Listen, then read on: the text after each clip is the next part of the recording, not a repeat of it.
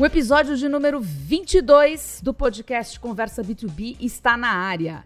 Eu sou a Renata Delia e hoje o assunto gira em torno de um conceito chamado officeless, que vai muito além do home office e consiste na ideia de que é possível trabalhar de qualquer lugar. Pode ser na empresa, pode ser em casa, pode ser na praia, na montanha, pode ser em qualquer parte do mundo, contanto que haja condições técnicas e infraestrutura para isso. Não importa se o trabalho é 100% remoto ou híbrido, o fato é que somente as empresas que optaram por continuar dessa maneira é que podem escolher ou definir o seu próprio modelo. Não existe exatamente uma regra e cada uma tem o seu contexto.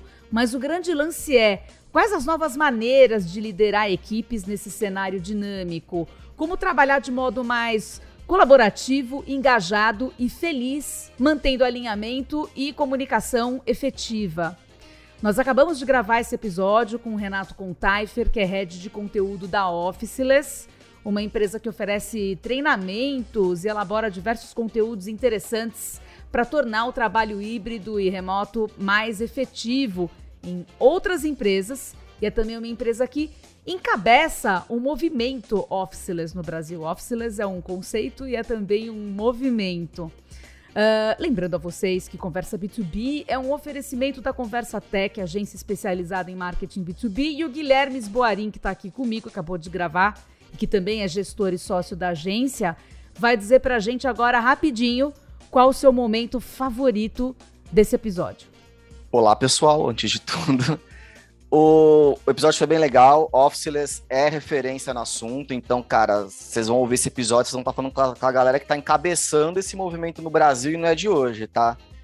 É, o Renato, ele, ele, a gente resgatou um post que eles fizeram nas redes sociais, ele trouxe aqui pro episódio, que é um checklist das principais características e boas práticas que os líderes e os líderes de marketing B2B, inclusive, deveriam ter para esse modelo de trabalho remoto, né? Então, vale a pena conferir. E, cara, o episódio está salpicado de dica, desde as mais pontuais e técnicas até as mais estratégicas. Então, cara, muito rico e útil. É para usar, para aplicar na prática, beleza, galera? Escuta aí que, que vale a pena. Escutem, vale a pena. Ele falou bastante sobre comunicação assíncrona. Quem não sabe o que é isso vai aprender e quem sabe o que é vai entender como no mundo digital a gente tem que voltar a ser assíncrono para ser mais produtivo e trabalhar remotamente em equipe. Sem mais delongas, vamos ouvir a conversa porque ficou boa demais. É logo depois da vinheta. Coloca aí a vinheta, Michele.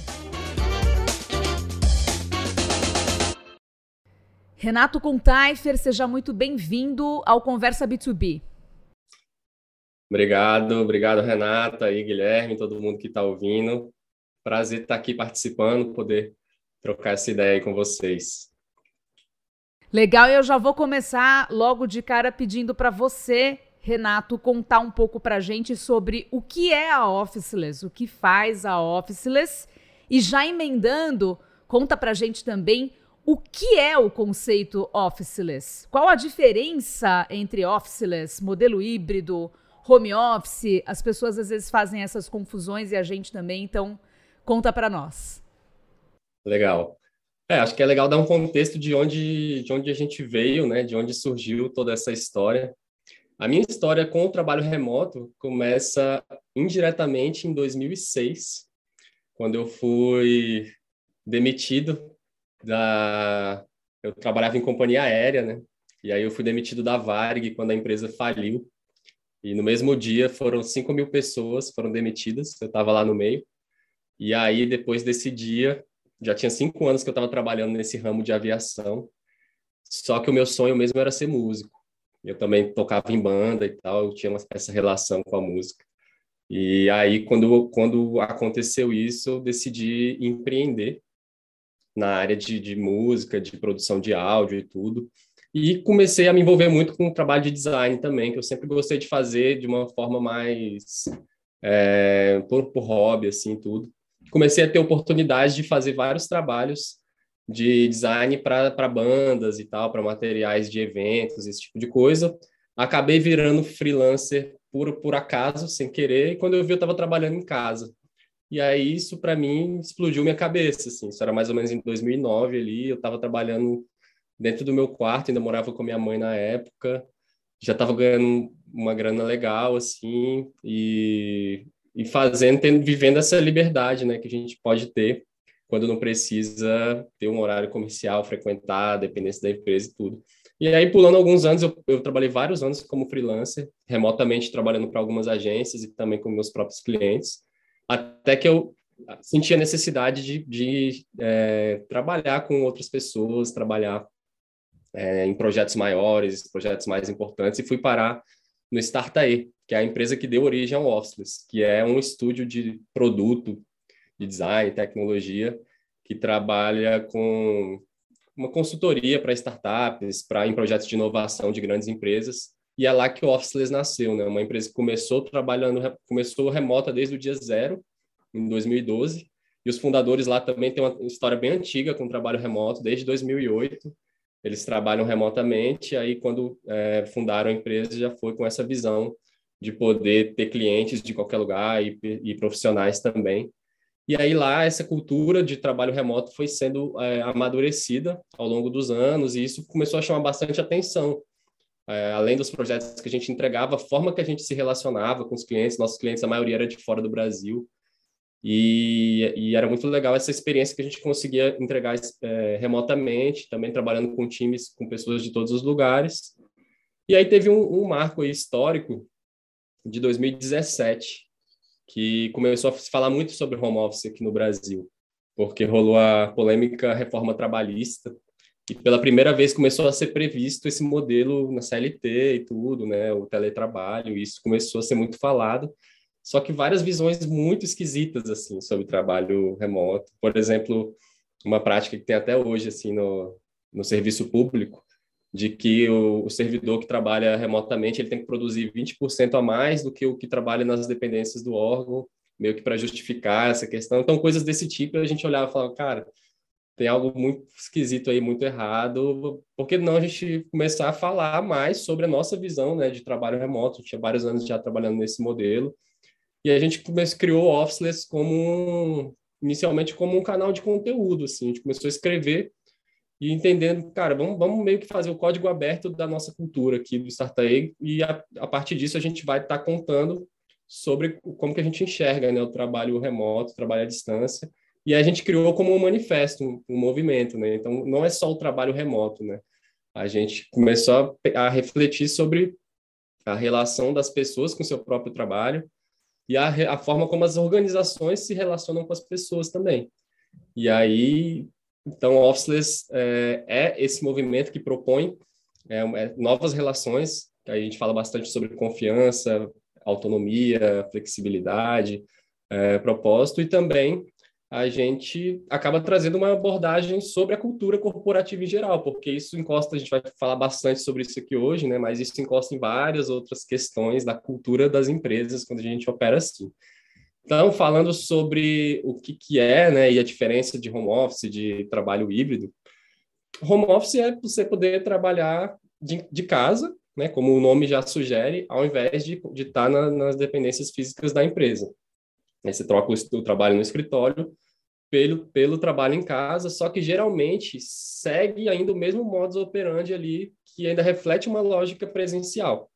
Seria, é, beleza, você tem, se você trabalha através de uma tela, né, no escritório e tudo, você vai fazer isso na, na sua casa, mas geralmente segue ali uma, uma rotina muito parecida com a do escritório, meio que adaptando para o digital a forma como as coisas eram feitas é, no escritório, né? Então, home office é, eu entendo como trabalhar de casa. modelo híbrido já é você intercalar esse trabalho em casa com alguns dias no escritório. Isso acontece de diferentes formas. Às vezes é uma vez por semana, duas vezes por semana, às vezes por é, voluntariamente, ou às vezes porque a empresa define mesmo os dias que você tem que estar no escritório e tudo. Só que no modelo híbrido, o escritório geralmente ainda é o centro oficial ali de onde a coisa acontece, né? Então, ou seja, a, tomada de decisão ela acontece no, no, no, escritório e, ok, você pode trabalhar de casa, mas tem coisas acontecendo também no local físico. E aí, quando a gente fala do, do, do de officeless, a gente entende que é, falando sobre o local de trabalho, a gente entende que é você poder trabalhar onde faz mais sentido você estar. Seja porque vai ser um local que você se sente vai ser mais produtivo, seja porque, de acordo com a sua rotina pessoal, você tem que estar em outro local, e isso vai facilitar para você, seja porque você quer, é, às vezes, realizar algum desejo pessoal também de estar em outro local e poder é, conciliar isso com o trabalho. Então, é uma abordagem que prevê que a estrutura ela precisa ser digital por padrão, para que suporte isso e as pessoas possam estar em qualquer lugar é, que tenham uma boa internet, né? É bom frisar que essa, esse é um pré-requisito. Então, são algumas diferenças assim dessa, dessa nomenclatura, mas vai além, a gente vai poder explorar aqui mais no papo sobre como que a gente enxerga algumas coisas. Tem bastante coisa que a gente preparou para para conversar hoje e para ouvir aqui as opiniões do, do Renato, do Guilherme também. E sendo bastante francos aqui, o que a gente acompanha, principalmente desde 2020, é, quando toda essa questão se acelerou e ganhou força por causa da, do início da pandemia, né? É que muitas empresas até investiram em ferramentas, em tecnologias para dar suporte aos profissionais que estavam fora do escritório e também para supervisionar e gerir essas pessoas remotamente. Porém, o que a gente percebe ainda é que para muitas dessas empresas o trabalho remoto não tem nada de flexível né? E que não essas, não necessariamente essas ferramentas vão facilitar a gestão, né? Às vezes é mais uma coisa para espionar o cara, o que, que ele está fazendo e manter o cara na rédea curta, mesmo à distância, do que exatamente para gerir, né? Ou para facilitar a comunicação. Então, para você, Renato, que acompanha de perto esse cenário, o que, que você acha que falta para melhorar essa relação e tornar as coisas de fato mais fluídas, flexíveis e produtivas para as equipes, para as empresas? É, tem bastante coisa aí dentro dessa sua fala. Assim, o trabalho à distância, ele mexe nas relações de poder também, porque as pessoas passam a ter mais liberdade, mais autonomia, elas não estão sob o olhar ali né, da, de, daquela proximidade ali, você está vendo a pessoa saindo, chegando, está vendo ela sentadinha ali e tudo. Então, dependendo da cultura, isso pode incomodar demais. Só que aí dentro disso eu vejo dois, dois cenários, assim. Um deles é a falta de preparo, porque realmente foi do nada, né? Foi da noite para o dia, então a gente tem que ir para casa, todo mundo, às vezes a galera arrastou até a cadeira lá do escritório para levar para casa, que não tinha uma cadeira, não tinha um local apropriado, às vezes não tinha um computador em casa. É, então, assim, nem o básico as pessoas às vezes tinham. Quanto mais essa consciência de como operar tudo isso através dessas ferramentas e não e e saber fazer um bom uso disso. Então, o que, que aconteceu de uma forma intuitiva? As soluções mais intuitivas acabaram trazendo isso aí que você falou. Porque se a gente está conectado agora por aqui o tempo todo, fica mais fácil, então as pessoas começam a se acionar o tempo todo e, e criam essa mesma dependência que a gente tinha de dar aquele cutucão ali quando a gente está perto. Quando isso está no online, isso começa a incomodar também, porque vira uma, uma interrupção constante de surpresa sensação que o trabalho nunca desliga, né? Muitas empresas, primeira coisa que elas fizeram foi o quê? Botar as pessoas em grupos de WhatsApp. E aí misturou tudo, misturou aonde você conversa com a sua família, o grupo ali de zoeira com as coisas do trabalho, então você está sempre no WhatsApp, o trabalho nunca vai, o trabalho começa a te perseguir tudo. Então assim, tem tudo isso que aconteceu por falta de, de preparo, né, de saber como como lidar com isso, e tem também, às vezes, uma má intenção mesmo de querer espionar, como você falou, né? Que aí já mostra que às vezes não existe muita confiança, assim. Então, se você não confia nas pessoas que você trabalha, você vai querer dar liberdade para elas? Você não vai querer. E aí tem, às vezes a gente escuta, né? Ah, mas as pessoas não têm maturidade para trabalhar sem supervisão e tal. Mas Será você tem maturidade para gerir também? Porque tem isso, né? As pessoas aqui não têm ou você que tem, que é paranoico e não confia, né? É, não dá para a gente assumir isso. Então, assim, para quem quer espionar, realmente, infelizmente, existem várias soluções aí, produtos, tecnologias que são criadas com essa finalidade, né? Desde câmera ligada, as pessoas têm que trabalhar com a câmera ligada ali o dia inteiro, ou ponto eletrônico. Tem coisas até para traquear os cliques do mouse, é, software que tira print da tela da pessoa de tempos em tempos. Então, assim, se você quiser vigiar o trabalho da pessoa, você até tem possibilidade de fazer isso, mas imagina o tipo de ansiedade, de, de clima que isso vai causar e acabar arruinando a vida das pessoas, pode ter chegar em questões de assédio moral e tudo mais, né? Então, não Sem faz dúvida. sentido. Uma vez eu fiz uma viagem com um amigo e ele estava trabalhando, beleza. E a empresa dele é dita remota, tal, né? Home office, enfim. Só que ele tinha essa bendita dessa tecnologia que ficava traqueando a tela dele. E, cara, tu viu quanto aquilo era estressante para ele. Porque era do nível, cara, vamos rapidinho ali no mercado comigo pra você me ajudar no cara, não posso, porque estão filmando minha tela e aí vão achar que eu não tô trabalhando. E aí você vê que aquilo, cara, na real, criava uma pressão nele, acabava com a qualidade de vida, a, a relação dele com o trabalho, cara, despencou assim muito.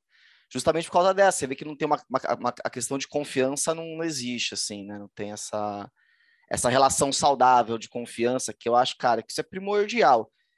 Se empregador e empregado não existe uma confiança mútua, e isso não está claramente demonstrado, cara, a relação de trabalho vai ser muito ruim, assim, na, na prática, né? Então, acho que isso demonstra bem, assim. É, cara, como é que você contrata uma pessoa que você imagina que vai precisar ficar filmando a tela dela para saber se ela está sentada lá ou não, né? Então, Exato, ah, as pessoas não são confiáveis. Cara, mas parece que precisa confiar no teu funcionário não tem como. Você quer estar fazendo microgestão, jura por Deus, você vai ficar filmando a galera, parece um presídio, né? Meu, não, porque são é. presidiários, todos têm antecedentes criminais, tendências a golpista, não sei, cara, qual é o lance. É um Big Brother, né? É um Big Brother, é, boa, é o Big Brother do, do trabalho aí. Eu vejo que aqui talvez a gente tenha essa parada cultural do Brasil também da gente ser bem desconfiado, né? Então talvez a gente às vezes comece a nossa relação desconfiando, até a pessoa até você conquistar a confiança. Rola meio que isso, né? Ah, preciso conquistar é. a confiança. Porque você não pode começar uma relação confiando na pessoa até que talvez, né, aconteça alguma coisa que você, pô, realmente não sei o quê. É, eu acho um pouco esquisito, assim, a gente já começar relações desconfiando, assumindo que, tipo, a qualquer momento alguém pode te enganar. Isso é muito, é muito ruim, gera muita ansiedade, né? Você... É, é que tem um fator complicador nesse contexto, foi o que tu falou, Renato, que foi uma entrada abrupta, né? do dia para noite. E, e, uma coisa que eu vejo que, puta, a maioria das empresas acabaram pecando nisso, e, cara, dá para entender de novo, foi abrupto, ninguém estava preparado, né? Mas não foi capacitar todo mundo. Cara, o modelo remoto de trabalho, ele exige uma mudança de dinâmica ferrada, desde o uso de ferramenta, comportamental, a maneira como você se organiza, porque tem gente que não sabe lidar com isso. A questão, ah, tem gente que começa a dar migué, cara, de fato existe também, né? Não é que ah, todo líder é maluco e todo mundo trabalha para caraco. Não, tem gente que tem muita dificuldade e que enfrentou muita dificuldade de se manter produtivo nesse ambiente, ainda mais em cenário de pandemia. Então, assim, uma coisa super complexa. Mas tem metodologias, tem ferramenta, tem uma série de capacitações que foi muito pouco oferecido. O inclusive, é uma empresa que né, tenta é, compartilhar esse tipo de conhecimento, seja no nos conteúdos dele, seja nos cursos e tudo mais. Mas você vê que, de maneira geral, isso não foi uma busca que foi feita e ainda não foi feita. Eu acho que, assim, o modelo de trabalho remo remoto, ele tá aí vai ficar, cara.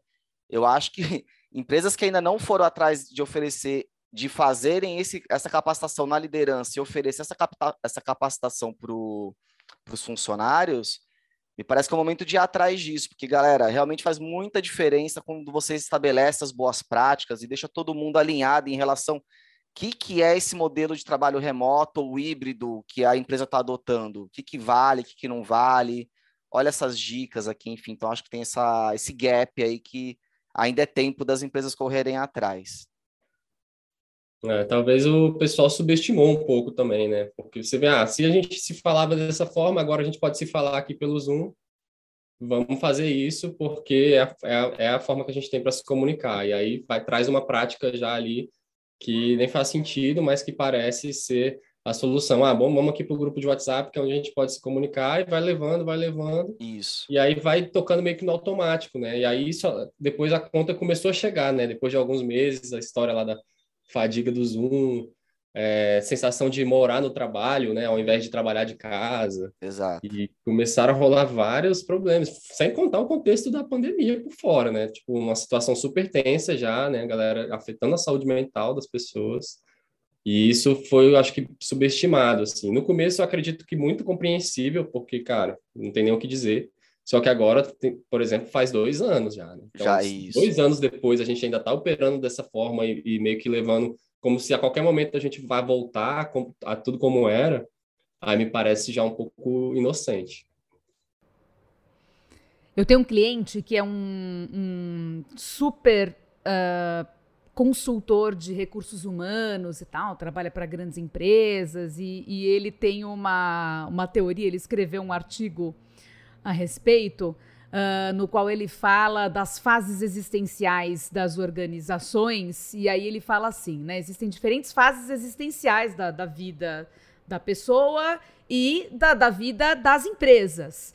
E no Brasil, a gente tem meio que a maioria das empresas ainda operando nos primeiros estágios existenciais, muito com base em comando e controle, aquela coisa ainda muito marcial, né? Você tem que ter o chefe, a figura do dono, a figura do, né, daquele cara que manda, né? Uma, uma coisa assim de manda quem pode, obedece quem tem juízo, e muito uh, uh, enraizada na nossa cultura. E mesmo, e aí o que ele falou é que desde o início da pandemia, mesmo as empresas que já, já tinham evoluído um pouco, já estavam em estágios uh, existenciais um pouco mais modernos, porque o século XXI ele tende a não ser um século de comando e controle, pelo menos no, no ambiente das empresas, em tudo que a gente está vivendo, essa realidade officeless, né?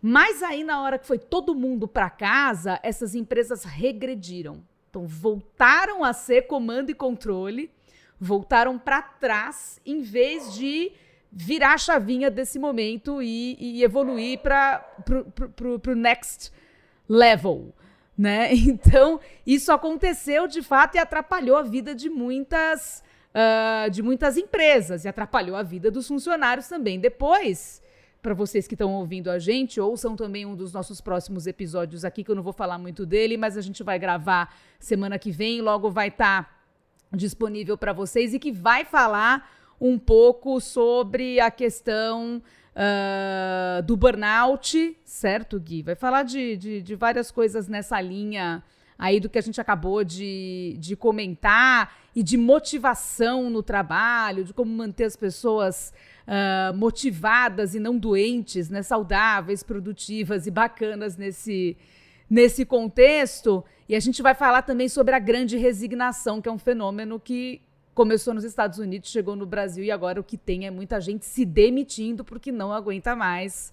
Descobriu que não aguenta mais uma série de coisas, inclusive essa realidade de comando e controle, que permanece mesmo numa realidade officeless e aí não faz sentido nenhum. Né? Uma coisa que realmente não tem, não é, não é plausível, né? E aí, pegando esse gancho e trazendo de volta para o Renato, vocês da Officeless recentemente publicaram um, um, um, post muito interessante que eu vi até no, no Instagram, que é o checklist do líder remoto. A gente achou sensacional.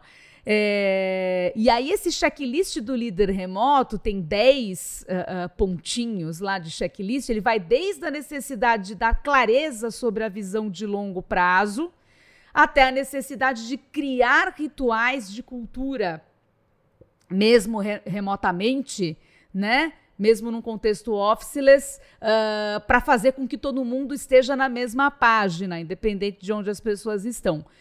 Renato, dá uma palhinha comentada para gente sobre o que é esse checklist, assim, só linhas gerais, o que que tá, alguns pontos principais que estão escritos lá para os nossos ouvintes entenderem.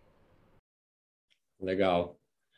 É, eu, eu acho que toca muito nesse ponto de alinhamento, né? Você falou aí de comando e controle. E comando e controle não é só, ele não só deixa de funcionar porque é uma coisa muito invasiva e tudo, é porque os problemas que a gente tem para resolver hoje em dia é esse tipo de, a gente não tem a solução pronta para só delegar para a pessoa, faz isso aqui, faz isso que eu vou estar aqui olhando se fez ou não. A gente está com vários desafios que as soluções estão em aberto. Né? Então a gente precisa alinhar as pessoas para o que, que a gente está buscando, onde que a gente está querendo chegar e as pessoas saberem qual que é o seu papel, a sua responsabilidade para che chegar nisso. E aí esse aonde a gente quer chegar tem várias camadas. Tem uma onde a gente quer chegar aquele tipo por que, que a gente existe, né? Meio que, que a história bem do, de propósito mesmo, que eu acho que tem vários sentidos aí que acabam dando para isso, mas digamos assim, entendendo o propósito como uma intenção maior que a gente tem aqui dentro dessa organização. Então é isso que a gente que a gente busca aí, é, aquele propósito super inspirador. Então as pessoas precisam saber que, cara, estou trabalhando num lugar que pretende que, que impactar isso aqui, pretende chegar nesse lugar e, e isso aqui é o motivo pelo qual existe. E aí a lógica do, do, desse, desse que a gente até tentou embalar ali nesse checklist é de você ir fragmentando isso em partes cada vez menores. Então, beleza, tá, a gente tem um propósito, geralmente é alguma coisa muito grande, né, muito inspiradora, até quase inalcançável. Assim. Então, como é que eu, cara, chegar nesse lugar? É muito longe, eu preciso ir quebrando isso em partes menores.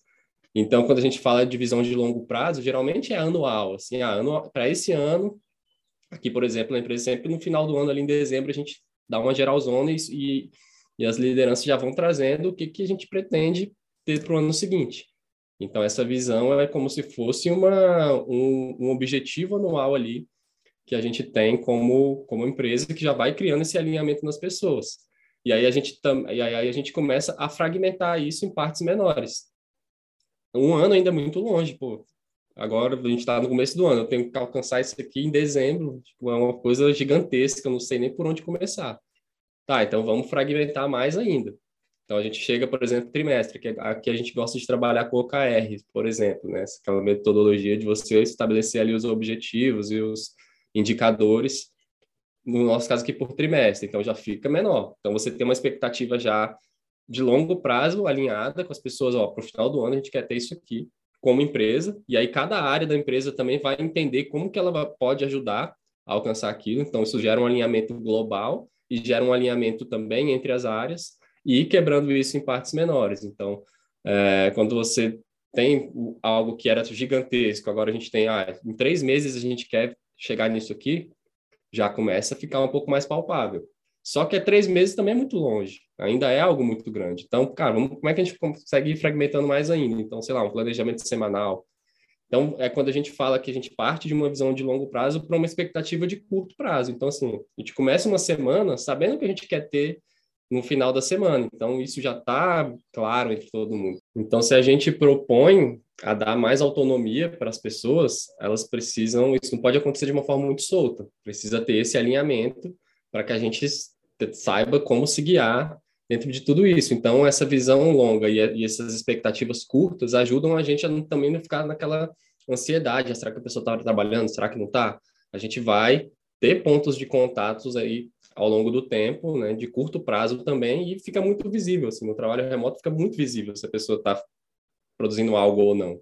Né? Parece o contrário, mas a verdade é que, cara, se passou de um dia para o outro, não saiu nada, passou para outro dia, não saiu nada, passou para outro dia, não saiu nada, tipo, o que que, que, que tá, né, tá acontecendo? Fica muito visível o que está sendo feito e o que não está sendo feito. Só que uma, uma vez que a gente tem todo esse alinhamento, a gente também precisa entender se as pessoas têm o que elas precisam. E quando elas, quando a gente fala elas terem o que precisam, a gente parte desde questão de infraestrutura básica, né? Tava falando ali, né? De ter uma internet, ter um computador, ter as ferramentas que a gente utiliza, ter uma estrutura é, para trabalhar, uma internet, quanto ter o que precisa no sentido de informação, de contexto, né? Então, geralmente as lideranças precisam passar para as pessoas o contexto de tudo que está sendo feito, o motivo, o que, a gente quer, o que a gente não quer, que possibilidades que a gente tem, trazer as pessoas para dentro dessa conversa, porque geralmente, como eu falei, são desafios que a gente não tem uma solução pronta.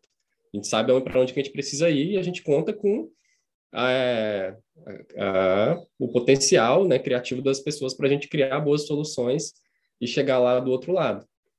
É, aí a gente fala de focar em resultado, né? Outro ponto aí do checklist, focar no resultado ao invés de horas. E também meio óbvio dentro desse contexto, né? Quantas horas a pessoa passou sentada ali no computador não, não quer dizer nada. Então é muito mais fácil a gente entender o que a gente espera que saia, né? Como resultado do, do, do trabalho dela. Então, a gente aqui se preocupa pouquíssimo com isso. A gente tem muito esse alinhamento e os pontos de contato né, mais previsíveis, que é quando a gente encosta no assunto da comunicação assíncrona, que a gente também pode também depois falar mais profundamente. Mas essa para que o Guilherme falou, né? De você não precisar ficar vigiando a pessoa, microgerenciando todos os passos dela ali, mandando mensagem o tempo todo. Ah, vamos fazer uma call rapidinha, entra aqui no Zoom, mandando um link para a pessoa entrar do nada. Você nem sabe se a pessoa está preparada para chegar e entrar ali naquele momento e tudo. Então, a gente cria, é, prioriza uma comunicação mais assíncrona, né, mais né, não simultânea, e alguns pontos de contato que já vão ter. Geralmente, muitas equipes fazem a, a, essas dailies, né? Diariamente, a gente vai ter um horário ali para conversar. Então, se eu sei que eu vou falar com a pessoa duas horas da tarde, será que eu preciso ficar o tempo todo perguntando alguma coisa para ela? Não posso guardar para daqui a pouco a gente fazer esse alinhamento? Cara, e só pegar carona no que tu falou agora, Renato. Essa é uma clássica do, da interrupção e, e, tem muito líder que gosta de fazer e tem líder que, se, que rejeita o modelo remoto a partir disso. Eu já falei com algumas lideranças que me falam assim, cara, o remoto é bem melhor, porque aí o que acontece? Estou precisando de alguma coisa, eu já chego na mesa da pessoa e peço na hora, e já logo, já logo resolve.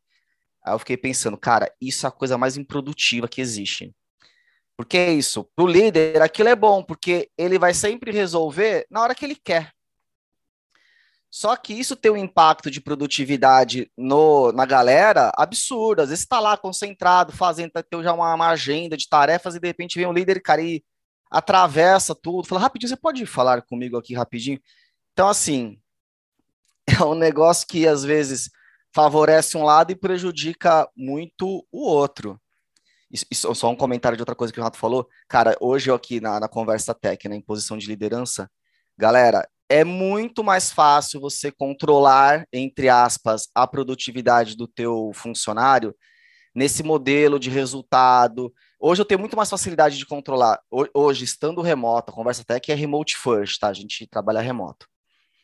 Eu tenho muito mais facilidade hoje de controlar a, a produtividade da equipe de que quando a gente era presencial, tá? Por causa disso. Produtividade não é, não é horas sentadas em frente ao computador, e sim qualidade de entrega, né, enfim, resultado gerado e tudo mais. E dentro de uma metodologia de trabalho remoto, com né, implementação de rotinas, ferramental, enfim, tudo isso, fica muito mais simples, inclusive, fazer esse tipo de gestão e controle no bom sentido, no caso aqui, tá? Vai por mim, pessoal, não é, não é mentira, não. Tem até, tem até uma analogia que o pessoal faz do, desse é, esse estado de concentração, né, que a gente atinge, né, de flow, né? Quando você está concentrado realmente em alguma coisa e você chega naquele ponto que começa a fluir muito, assim, né? E render.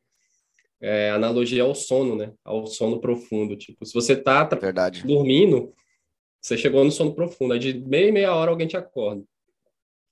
Você não vai conseguir resgatar aquele sono que você estava super profundo. Tem vários estágios até você chegar ali, leva um tempo. E o estado Olha os dois pais é assim falando também. aqui, ó. Os dois são pais, viu, gente? Eu não sou mãe, não, mas eu tenho cachorro. Eu já lembrei do meu filho. Olha lá. meu filho vindo de madrugada.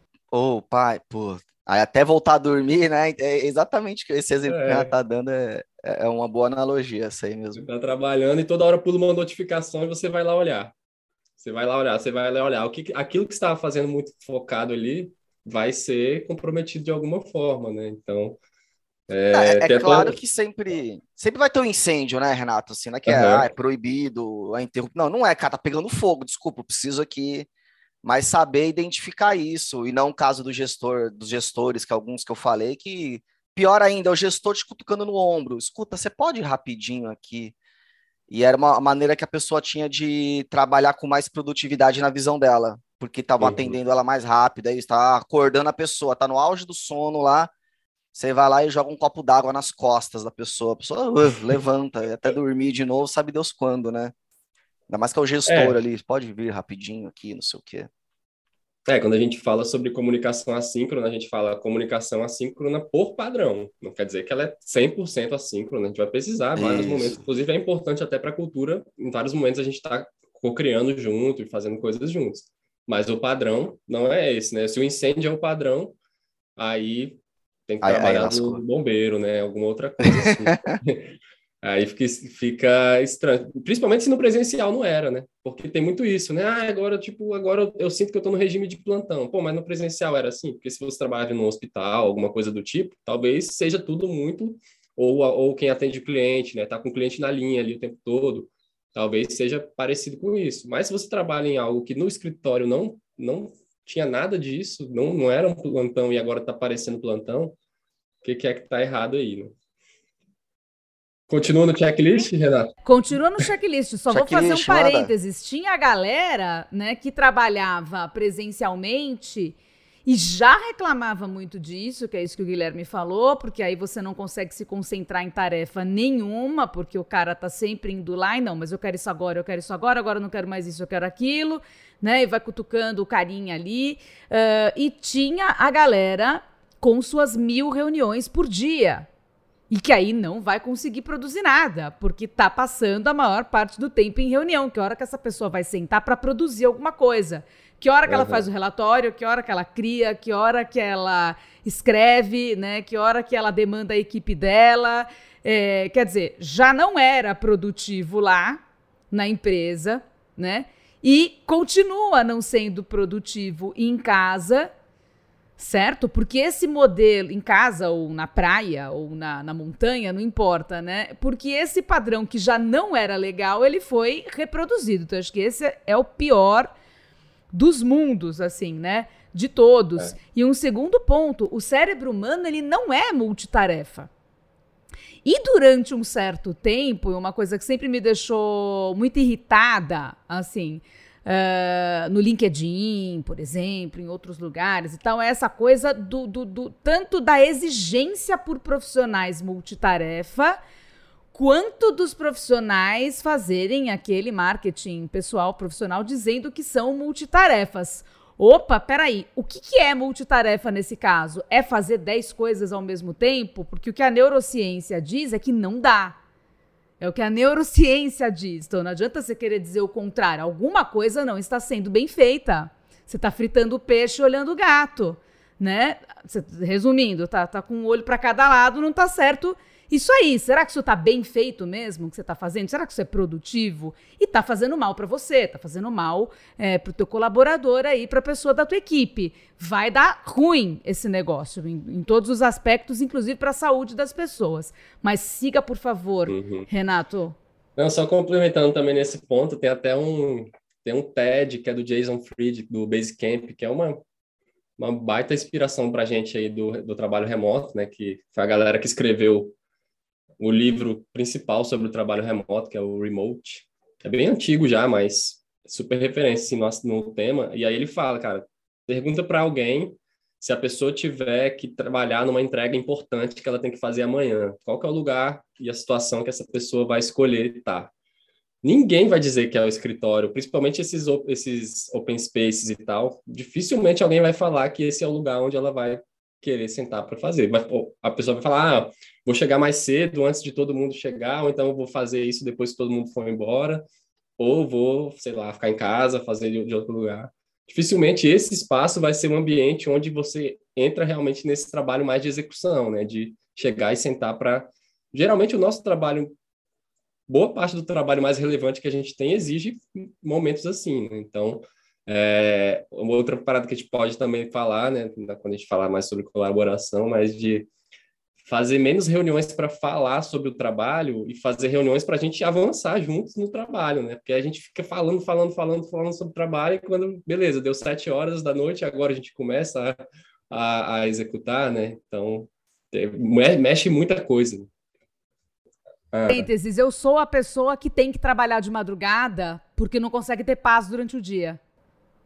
Porque é. É, é, é, né, a pessoa que escreve e, e, e, que precisa de criatividade, precisa de atenção, precisa de foco, precisa de criatividade, precisa pensar estrategicamente enquanto cria, porque você não está criando livremente sobre o nada, você está criando dentro de estratégias pré-definidas, né? Que hora que você vai ter paz para fazer isso? Aonde, uhum. né? Que você vai ter paz e que hora?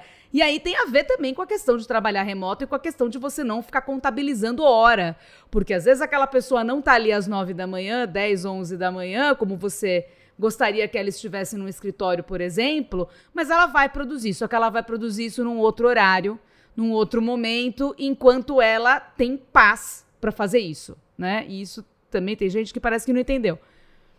Sem contar que o trabalho do conhecimento, né, o trabalho mais criativo, ele não é linear, né? Às vezes você passa oito horas sentado ali na frente e não sai nada legal, né? Porque, sei lá, você não tá num dia bom, não tá sem ideia mesmo, não tá fluindo.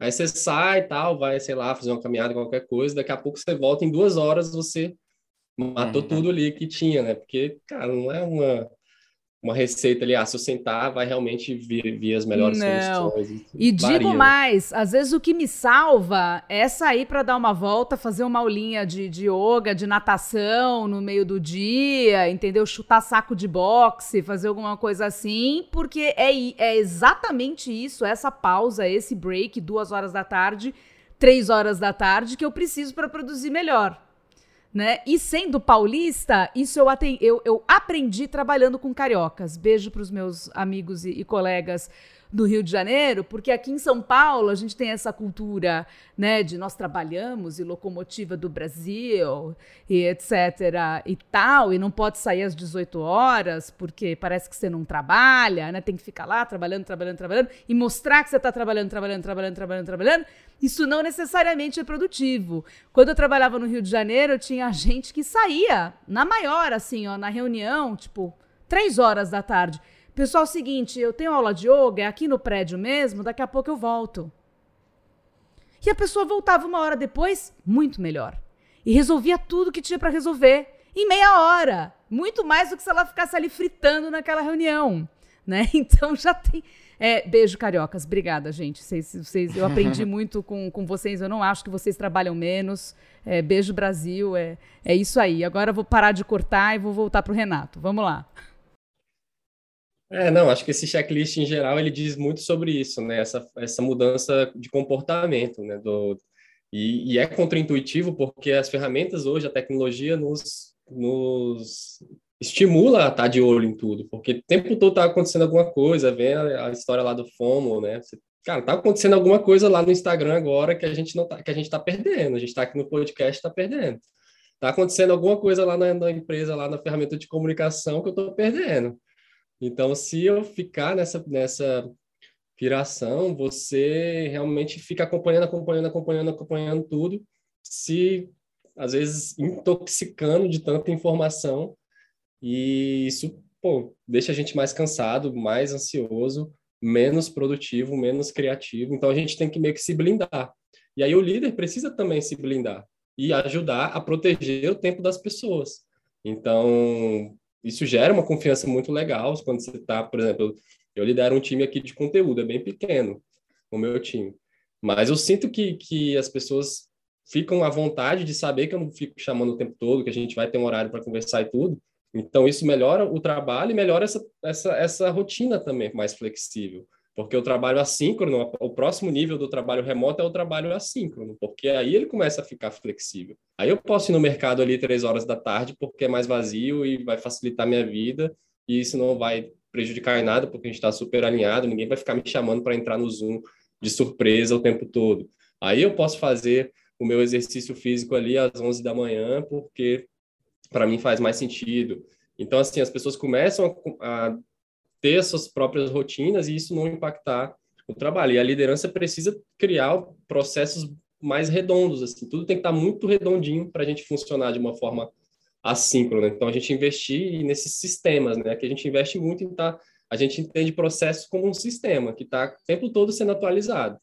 E aí a gente vai mexendo e fazendo o negócio funcionar da melhor forma para depender menos dessa, dessa interrupção, dessa comunicação em tempo real, né? E aí, quando, quando a gente trabalha de uma forma assíncrona, um efeito colateral é, típico disso é realmente reduzir as reuniões. A gente acaba tendo menos reuniões e, e, e mais tempo livre na agenda. Então, a gente começa a entrar com, com o que está escrito lá no checklist como rituais, né, de cultura, que aí a gente pode ter outros tipos de encontro com as pessoas, em vez de ter 10 reuniões no dia, a gente vai ter menos encontros, mas a gente vai trazer outros significados para esses encontros, a gente tem atividades para conhecer melhor as pessoas, para suprir também essa questão que tem no escritório mais espontânea, de você estar tá conversando cafezinho, de estar tá, tá conversando sobre outros assuntos, você sabe que a pessoa gosta, fora do trabalho e tudo, porque você tem esses momentos de conversa. No remoto, isso pode acontecer, só que não acontece automaticamente. Isso tem que também ser provocado, ser pensado, e aí que a gente entra com essa história dos rituais, né? Que aqui a gente tem uma pessoa é, só focada em, em, pensar na experiência do time e como é, porque na, a cultura não pode ser também um, um, quadro na parede, né? Ah, a gente valoriza isso, isso, isso, isso. E aí no dia a dia a gente não faz nada que, que reforça isso, então fica uma coisa meio que. Não, esse ele está ali só de paisagem. Como é que a gente cria esses momentos e, e situações em que a gente vai estar tá reforçando é, valores ali que a gente acredita e tendo oportunidade de conhecer as pessoas, porque isso gera conexão, né? Quando você conhece as pessoas, você encontra afinidades em comum fora do trabalho e tudo mais. Só que se já está entupido de reunião, dificilmente alguém vai ter saco para entrar numa videoconferência para esse tipo de coisa, né? O que você menos quer é, é mais um link de Zoom. É, e o, tem uma coisa, Renato falou e me deu um estalo aqui. Por um lado, a liderança que fala, ah, não gosta do modelo remoto, re reclama muito dessa questão de não ter controle, né? De não ver as pessoas tal.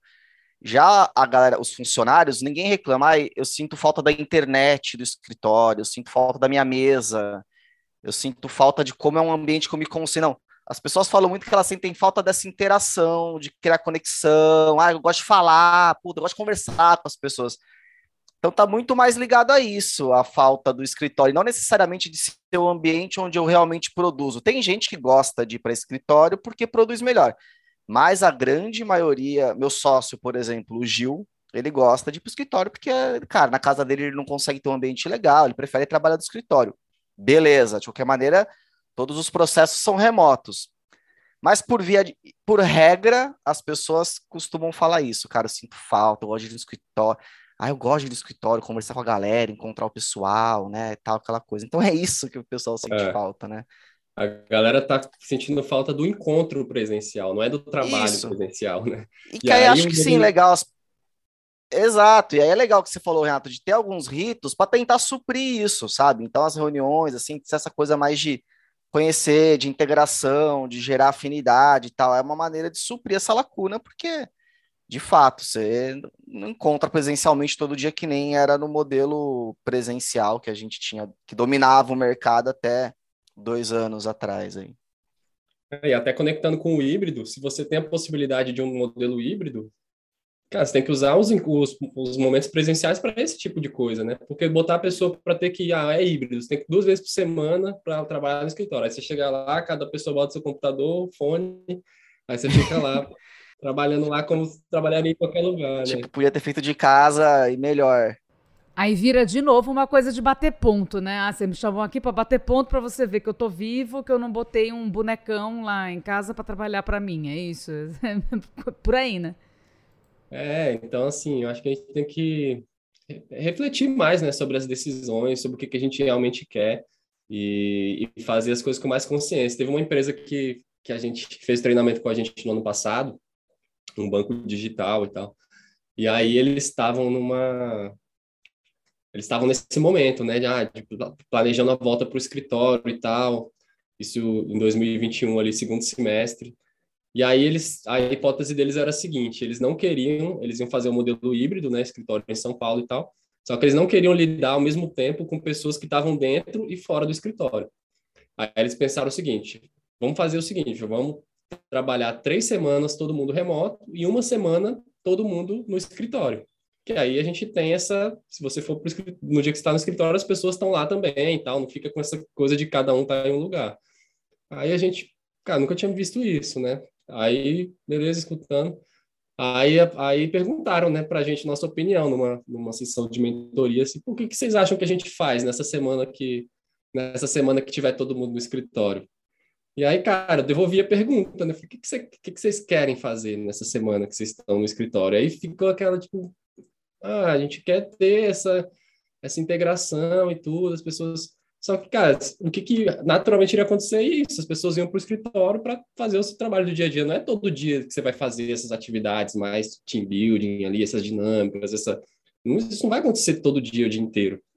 E aí, é, eles acabaram declinando até o modelo híbrido, decidiram seguir no 100% remoto, até por questões da pandemia. Pessoas começaram a mudar de cidade, né? Então, pô, a pessoa mora em São Paulo, já está trabalhando mais de um ano remotamente, já tinha vontade de mudar Aí, pô, vou, vou mudar de cidade, é beleza. Aí a empresa fala, ah, não, agora a gente vai para o híbrido, você tem que trabalhar uma semana, uma semana de todos os meses você tem que trabalhar no escritório. Aí a pessoa, pô, mas para quê, né? Então começa a botar em risco até a, a, a, a estabilidade ali dos times, né? A permanência. Então tudo isso tem que ser tem que ser pensado, assim, eu não, eu, a gente não é contra o escritório, acho que é até legal dar esse disclaimer aqui, porque às vezes o nome, né, officeless, sugere que a gente é contra escritório, os escritórios têm que acabar, e não é isso. Eu acho que o escritório não vai acabar e ele pode ter aí pode ter um uso um uso legal. Só que se a gente quer realmente criar uma estrutura que é mesmo que híbrida, ela precisa ser por padrão digital remoto para poder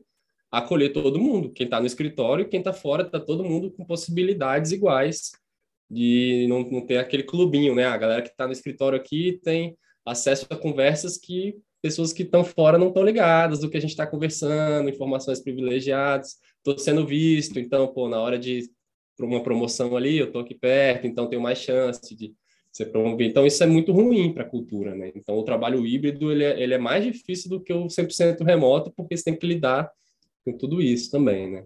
Mas acho que deu para dar uma geralzinha aí nesse, nesse Deu, deu né, sim. Né, e sabe o que, que eu uh, descobri recentemente, como eu tenho contato com várias empresas, aí é, tem as empresas que elas estão propondo um trabalho híbrido, uh, no qual você faz esses rituais, por exemplo, três vezes por ano, quatro vezes por ano. Então, legal. A sede da empresa é em São Paulo, você pode ir morar em Fortaleza, lindo, maravilhoso. Só que a cada três meses a gente vai passar uma semana juntos no escritório em São Paulo. Então você já sabe que a cada três meses você vem para São Paulo e todos nós estaremos no escritório. E aí, o que, que serão esses rituais? Esses rituais, eles não vão ser só para trazer a galera para trabalhar uma semana em São Paulo né, vai ter uma agenda definida justamente para fazer com que os projetos andem, com que a empresa é, progrida e, e, e vá para frente dentro dos seus objetivos estratégicos. Né, tem dinâmicas específicas para acontecer a cada três meses nessa semana em que todo mundo trabalha junto em São Paulo. Então, aí eu acho que você tem talvez uma uma fórmula, não vou dizer fórmula, né? Porque aí não vai funcionar igual para todo mundo, mas você tem aí uma saída é, que parece inteligente, né? Uh, para você fazer esses rituais. É, isso aí.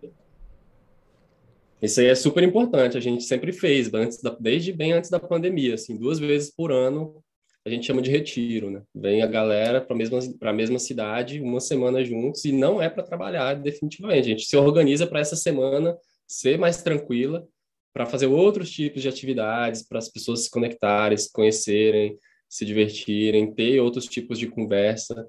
E assim, é nítido, depois dessa semana junto, pessoalmente, cada um vai para o seu lugar, mas muda muito, assim, tipo, você está é, trabalhando ali em contato com uma pessoa online, mas você pô, já teve a oportunidade de dar um abraço nela, de trocar algumas ideias ali com ela. Isso é muito legal, assim, agora a gente na pandemia não fez, esse ano a gente vai fazer. É, tem dois, mais, acho que tem mais de dois anos que a gente não se encontra é, presencialmente aí, o time. E esse ano vai rolar, tá? A expectativa bem grande, assim. Então, isso aí é super saudável, porque é uma forma de, de promover esse encontro, né? Esse, esse olho no olho aí e outros tipos de interação. Mas para o trabalho mesmo, funciona. Ele e funciona estabelecer bem, aquela coisa, né? Quantidade é diferente de qualidade. Então, não necessariamente encontrar aquele cara lá todos os dias, né? É, inclusive nos dias mais estressantes, né? Nos dias cheios de problemas, cheio de pepino, etc. Não necessariamente isso é produtivo ou isso vai tornar essa relação uh, profissional e pessoal melhor. Então, assim, vamos de repente encontrar menos, mas tornar esse encontro uma coisa de qualidade. né? Seja para produzir ou seja para esse momento de, de, de, de decompression aí, né? É, é, para criar conexões humanas, porque no fim somos isso, não somos robôs, né? É o que nos diferencia é, dos robôs que teoricamente vão dominar o mundo, mas ainda não dominaram. Uh, passando para frente aqui, e aí depois eu vou pedir para o Guilherme comentar. A gente está chegando na reta final aqui do, do, da nossa gravação, mas depois eu vou pedir para o Guilherme comentar do ponto de vista dos gestores, porque ele é o sócio da, da Conversa Tech, então ele tem uma equipe que ele gere à distância, remote first, como ele mesmo colocou. Uh, e ele também está observando o mercado e outras lideranças, né? E, e outras empresas que estão aí no marketing B2B né? Que afinal é o, o, o ponto central aqui desse, desse podcast. Mas primeiro eu vou girar uh, para o Renato.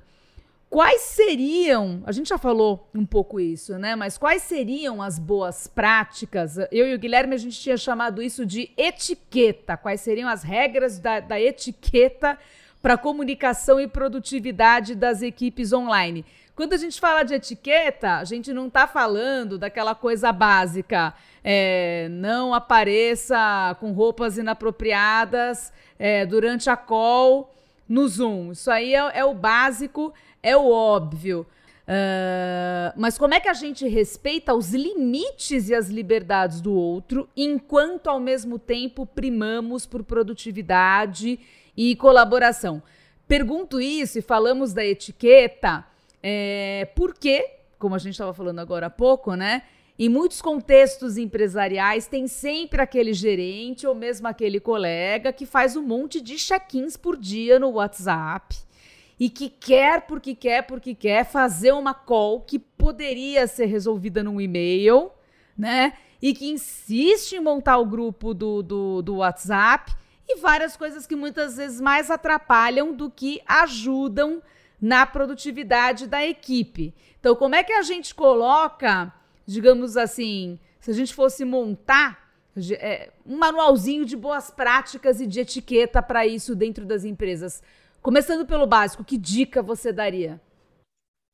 Nossa, essa aí é. Essa é pesada. A gente tem um momento sempre muito pesado, assim, um momento, um momento faca na, na garganta do, do, do, do episódio. Esse é o momento. O Guilherme já estava acostumado.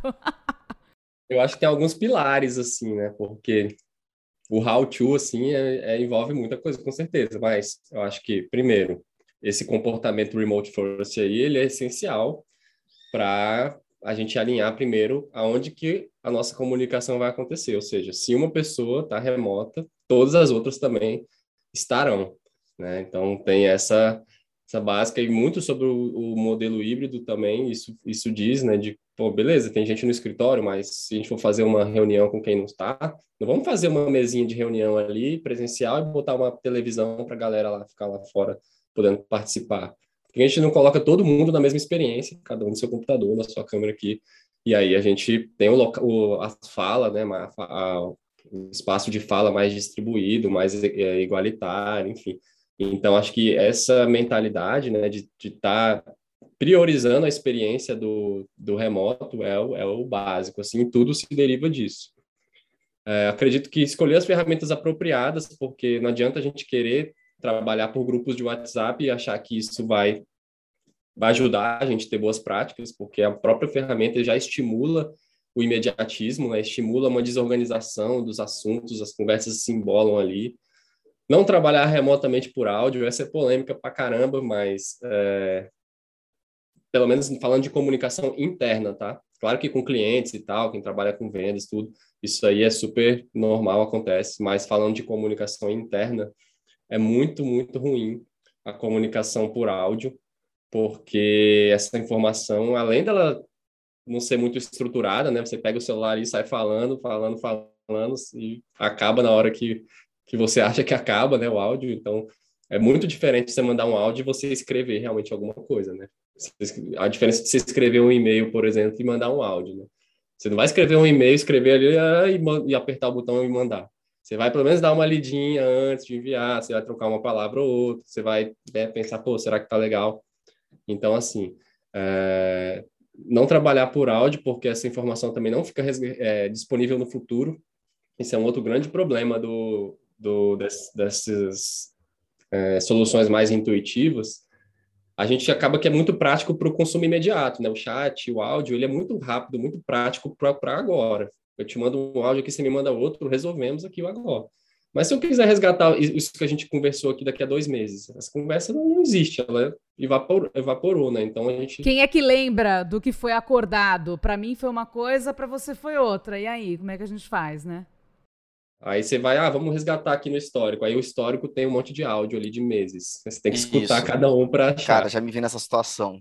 É, não, é péssimo. Então, assim, é prático, mas, mas essa conta chega, né? Então, utilizar ferramentas apropriadas é, é essencial e dá para as pessoas o contexto do motivo do, do porquê a gente está fazendo isso. Por que, isso é bom para elas, né? Acho que pra, é muito importante assim para a liderança também.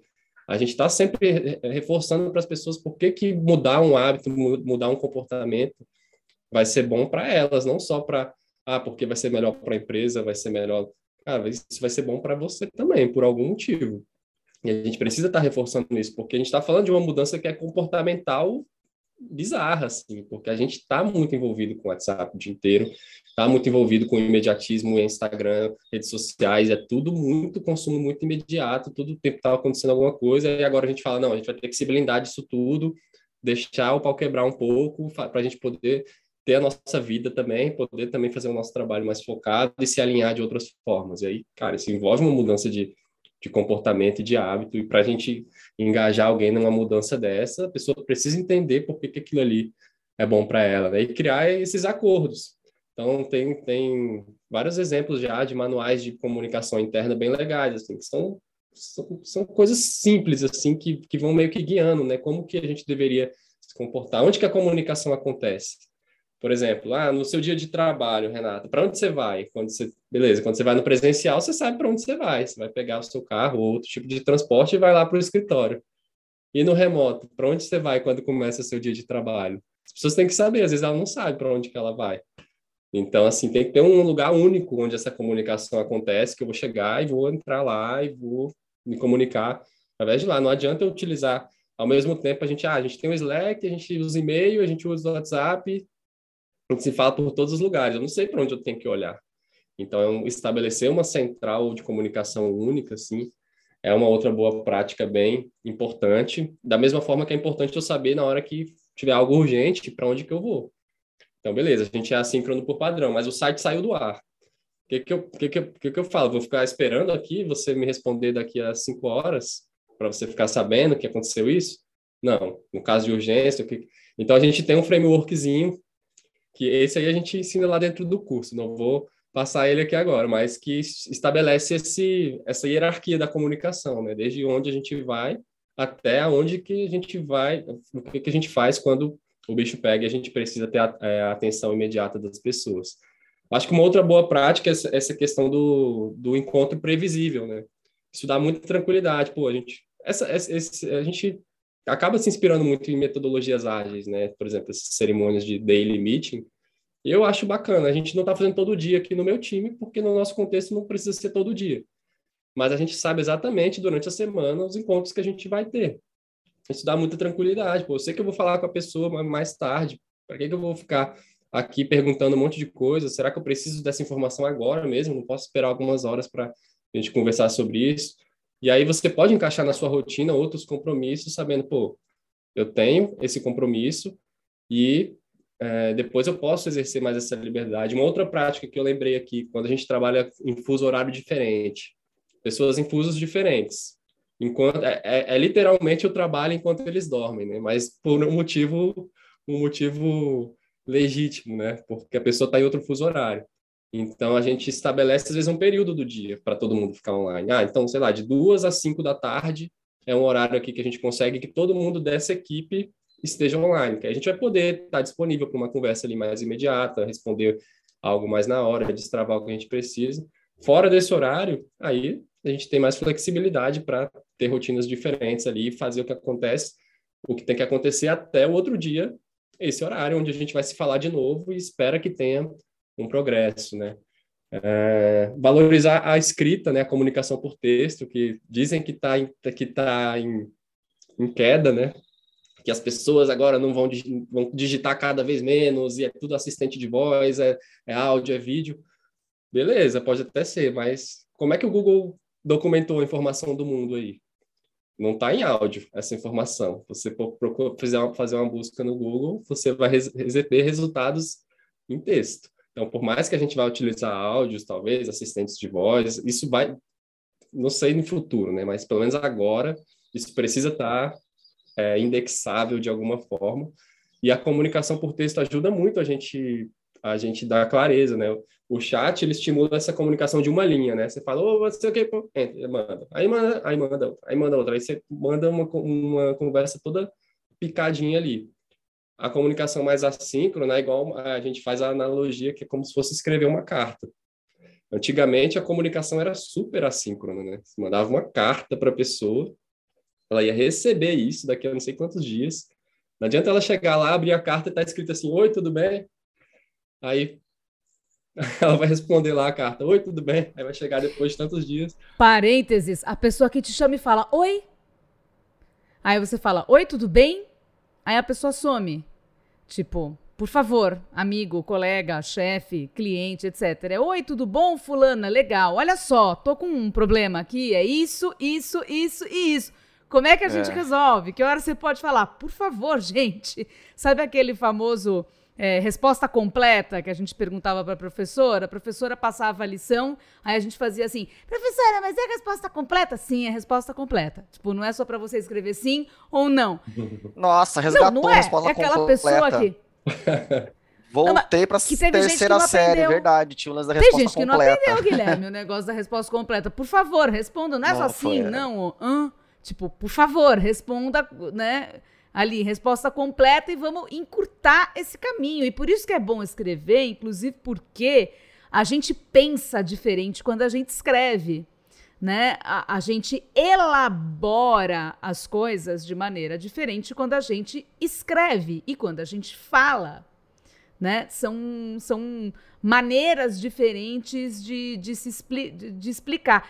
E o chat é uma coisa horrorosa, porque às vezes você escreveu lá e se você não souber usar a pontuação muito bem, e muita gente não sabe, até tem MBA, mas não sabe, aí não sabe usar vírgula no lugar, não sabe usar as coisas direito, você não sabe em que tom que a pessoa falou. E você não consegue entender absolutamente nada. Né? Então, não dá, gente. Vamos voltar ao back, back to basics aí. Resposta completa, pergunta completa, contexto, sem preguiça de ler e tentar escrever direitinho. Não adianta ter MBA e falhar e ficar nós vai, nós vem. Sem preguiça de ler e sem preguiça de escrever, né? Que tenha. Porque as pessoas acham que demora mais, só que assim, demora é, mais, só que você resolve mais fácil.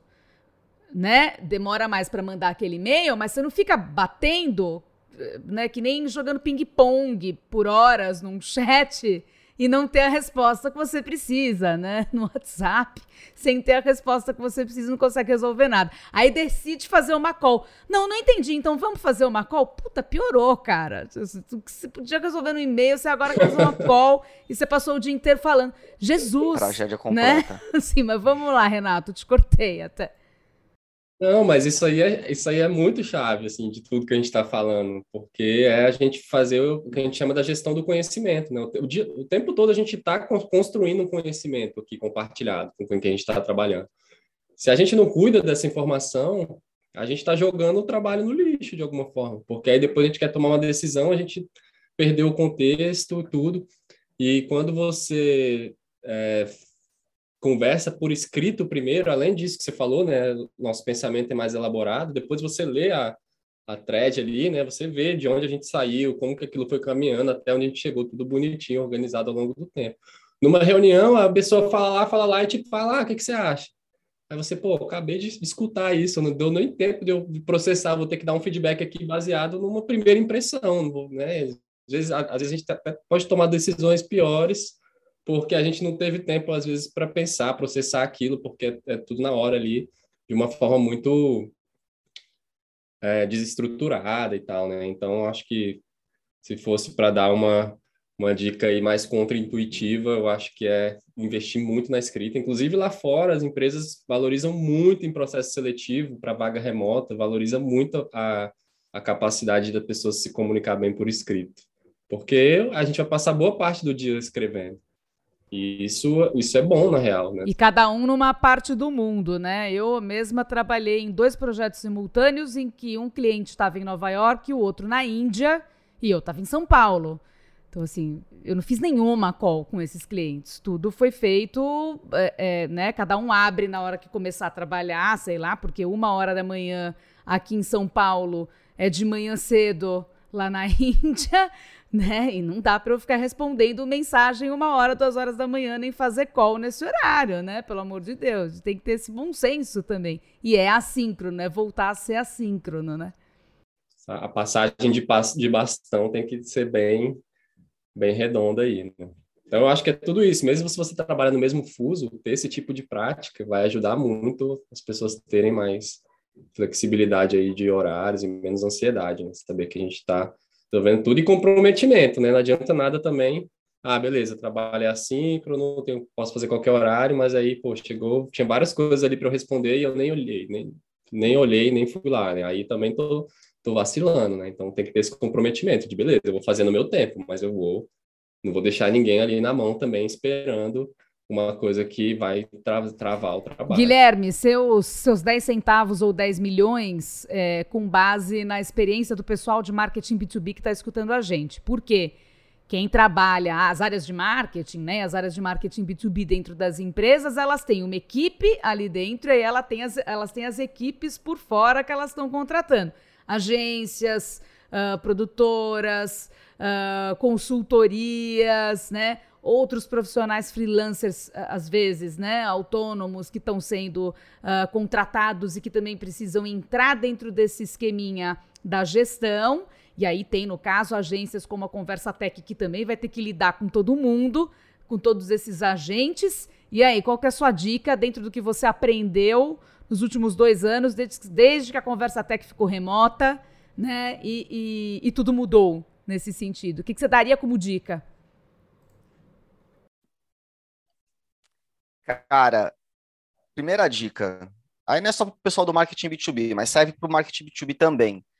É o lance que eu comentei há pouco. A gente dá algumas dicas, o Renato falou coisas bem legais, mas, cara, vai atrás de capacitação e tenta montar primeiro, garantir que teu escritório virtual está adequado à tua necessidade. Falando de marketing B2B, existem ferramentas específicas que é preciso ter lá para você conseguir acompanhar a cadência, seja em campanha de mídia, ferramenta de automação, enfim, garante que teu escritório virtual está montado e atende tua necessidade, garante que você faça uma capacitação que você e tua equipe, você líder e sua equipe, estejam realmente a par de como é que é um trabalho remoto eficiente, tá? Que envolve desde comportamental, ritos, ferramentas e um monte de coisa. Vale muito a pena fazer isso. A partir do momento que você tem o seu modelo de trabalho remoto bem definido, porque cuidado com as regras também, tá, galera? O Renato deu o exemplo das deles. Não, tem que todo dia a equipe se reunir, tem que ser 15 minutos, porque senão tá errado. Esquece isso. Esquece. Entende o conceito do para que serve uma daily, vê como é que você aplica isso ao teu caso. Na conversa até que a gente não tem daily, a gente tem uma weekly, que a gente chama uma vez por semana, a gente se reúne por uma hora. Não é diário, não é 15 minutos, é uma vez por semana por uma hora. Para a gente funciona, pode ser que para outras empresas funcione todo dia 15 minutos. Então, entende os conceitos, as boas partes. Ou o Renato falou, super importante também, entende o conceito. A gente tem um podcast, aliás, super legal, né, Rê? Que a gente fez com o Luiz Corandim, que a gente, cara, destrincha o lance de OKR e traz bastante para aplicação no marketing B2B. Então, traz esse lance do OKR, porque eu considero uma excelente metodologia para você dar essa visão de longo prazo, que o Renato falou, e metas de, de curto prazo também. A equipe realmente precisa ter isso. Montando isso, traz teus fornecedores para é, comporem esse, esse ambiente que você montou. É difícil você ter um ambiente que você faz de uma forma para sua empresa, você na posição de cliente, eu estou falando aqui, tá, galera? E ter cada fornecedor que trabalha de uma maneira muito diferente. Acho que uma das vantagens de ser cliente é que você pode falar, galera, integra no que eu faço aqui, pluga, tá? Para você justamente conseguir ter uma gestão mais eficiente em, em, torno de toda a estrutura e cadeia que você tem, desde ferramental até funcionário, colaborador e fornecedores também, tá? Então, se eu fosse dar uma dica aqui, sem se prolongar muito, porque daria para ficar o dia inteiro falando, eu iria nessa direção. Aí o Renato falou outra coisa que eu acho legal também colocar. Cara, processo seletivo começa a avaliar a capacidade da pessoa ser uma bo um bom colaborador, uma boa, um bom membro de equipe dentro desse modelo remoto. Ele deu uma dica pontual super legal, que é ver a capacidade de escrita, por exemplo. Então, ver se a pessoa também ela tem lá um perfil tal que tem experiência, já ter trabalhado, às vezes também já é um corte de caminho, a pessoa já tem hábito, já gosta de trabalhar assim tal. Começa a montar uma equipe, transforma a tua equipe, mas começa também a trazer gente que já tem esse skill, que já tem essa característica já mais enraizada. Também vai facilitar bastante o teu, o teu dia a dia. Eu falando como fornecedor, é sempre muito difícil. A gente que é uma empresa remota, a gente tem cliente que fica exigindo reunião presencial periódica, cara, sem precisar. Rever um pouco esses valores também, galera. Você precisa realmente que o fornecedor se sente na tua frente uma vez por mês para fazer algo que dá para fazer perfeitamente online. Começa a quebrar também alguns paradigmas, assim, você dá uma chance tá? Mas dá uma chance de forma estruturada. Tem gente que deu chance para o trabalho remoto, mas sem se estruturar. E aí fala, cara, não funciona, não. Não é que não funciona. Não botou energia, não fez de forma estruturada, não foi atrás de conhecimento, não se preparou para. Se você se preparou para, fez e não gostei, beleza, vai trabalhar presencial, não tem problema nenhum, mas dá uma chance verdadeira para esses processos de trabalho remoto de novo, estrutura, capacitação e tudo mais. Aí sim, hein? Só um parênteses em cima do que o Guilherme falou. Quando a gente fala de capacidade de escrita, a gente não está falando só de gramática, a gente está falando da capacidade de brifar uma pessoa, orientar uma pessoa, Exatamente. a capacidade de questionar, perguntar, é, é, né, descobrir qual é a peça que está faltando naquele, naquele uh, uh, quebra-cabeça, ou seja, é conseguir raciocinar e colocar um raciocínio completo, né, com pé e cabeça, resposta completa, pergunta completa, por escrito, para facilitar as coisas de uma maneira clara e de uma maneira é, não é não é usar palavras difíceis, né? Não é falar empolado, aquela coisa. Isso. É, na verdade, é a capacidade de comunicação escrita, não é a capacidade de escrever, é capacidade de comunicar bem de maneira escrita tal. Essa e não é o, necessariamente é, é escrever muito, é escrever de maneira concisa, porém densa, aquilo que você precisa, né? Aliás, isso é um skill. Quanto mais conciso, melhor. Não pode ser raso, mas quanto mais conciso, melhor. É o suficiente para dar o contexto que a pessoa precisa ter para entender e o que se espera dela, né? O que, que ela vai fazer a partir dali, né? E às vezes também as pessoas escrevem pra caramba e aí você lê aquilo e fala, tá, beleza, e aí? que eu preciso? Como que eu prossigo a partir daqui, né? Quando é necessário dar detalhe, é que nem conteúdo, quando a gente vai aqui, os três que trabalham com conteúdo. Tá, ok. Às vezes o conteúdo precisa ser longo. Sim. Às vezes o conteúdo não precisa ser longo, ele pode ser mais curto. Tudo bem, né? Cada mensagem ela vai, ela tem que ser adequada, né? E precisa ter um pouco de paciência para ler e para escrever também. Então, pelo amor de Deus, gente, voltar a ter foco, voltar a ter concentração, né? E não o contrário.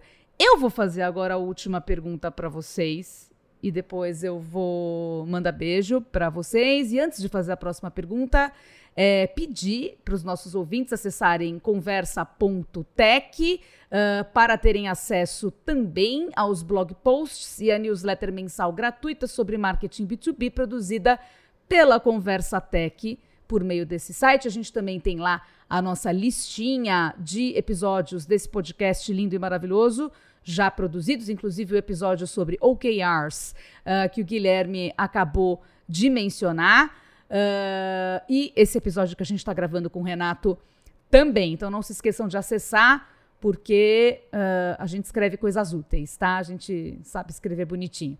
Fora isso, última pergunta para todos, mas principalmente diretamente para o Renato. A pergunta é: a gente ainda tem uma mensuração de resultados com base na quantidade de tarefas entregues ou das horas trabalhadas, né? E diante de um cenário officeless, acho que a gente já deu a letra aqui. Esse não é o melhor jeito de mensurar resultado e produtividade de ninguém. Mas qual é a melhor maneira, então, de avaliar o progresso do trabalho das equipes que estão trabalhando remotamente? Quais seriam exemplos de novas métricas e processos que podem ser aplicados nesse sentido? E depois, em seguida, Guilherme, seus 10 centavos ou 10 milhões a respeito. Bom, acho que, assim, por incrível que pareça, não é nada tão novo assim, não. É mais a gente entender, né? Eu acho que aquela fragmentação que eu falei é um, é um bom caminho para isso, né? A gente entender para onde, por que, que a gente existe, para onde que a gente está querendo ir é, em longo prazo, como que a gente vai quebrando isso em partes cada vez menores e deixando isso registrado, né? Tipo, no caso, por exemplo, em OKRs aí, o objetivo que a gente tem para daqui a três meses e o que, que vai nos indicar, né? Ali, como que a gente vai medir se a gente chegou lá ou não. E ao longo do tempo a gente vai de forma previsível já, de semanalmente, de dois em dois dias, de 15 em 15 dias, a gente vai de forma previsível acompanhando como que a gente está caminhando em torno disso. Então, acho que tem essas camadas aí, né? O objetivo, o, os indicadores, ações que vão nos ajudar, né? Para ações que a gente precisa é, ter para chegar, né, atingir esses indicadores. Dessas ações a gente vai quebrar em rotinas, porque a gente também tem rotinas que acontecem todo dia, independente dos resultados de a gente estar tá buscando um resultado ou outro, tem rotinas das áreas, então as pessoas precisam ter clareza dessas rotinas que precisam acontecer divisão de, de tarefas, se for, né, utilizar essas ferramentas que ajudam a gente, é, as pessoas a darem visibilidade. Se a gente não quer ficar perguntando para as pessoas o que, que elas estão fazendo o tempo todo, por que a gente não faz o contrário, né? As pessoas darem visibilidade do que, que elas estão fazendo e a gente ter isso em algum lugar ali para já ter essa clareza do que, que cada um está fazendo. Então, assim, acho que é, clareza de papéis e responsabilidades é essencial também, porque a pessoa já sabe o que se espera dela pô, eu estou nessa posição aqui e, essa, e dessa, dessa posição se espera isso, isso e isso. Então, tem um norte ali também do que, que eu estou aqui para fazer, né? Então, acho que alinhamento e autonomia tem que andar juntos, assim. Não adianta ter muita autonomia, mas não saber para onde ir, e não adianta também ter muito alinhamento, mas ter que ficar delegando exatamente o que a pessoa tem que fazer ou não, e ela não ter essa liberdade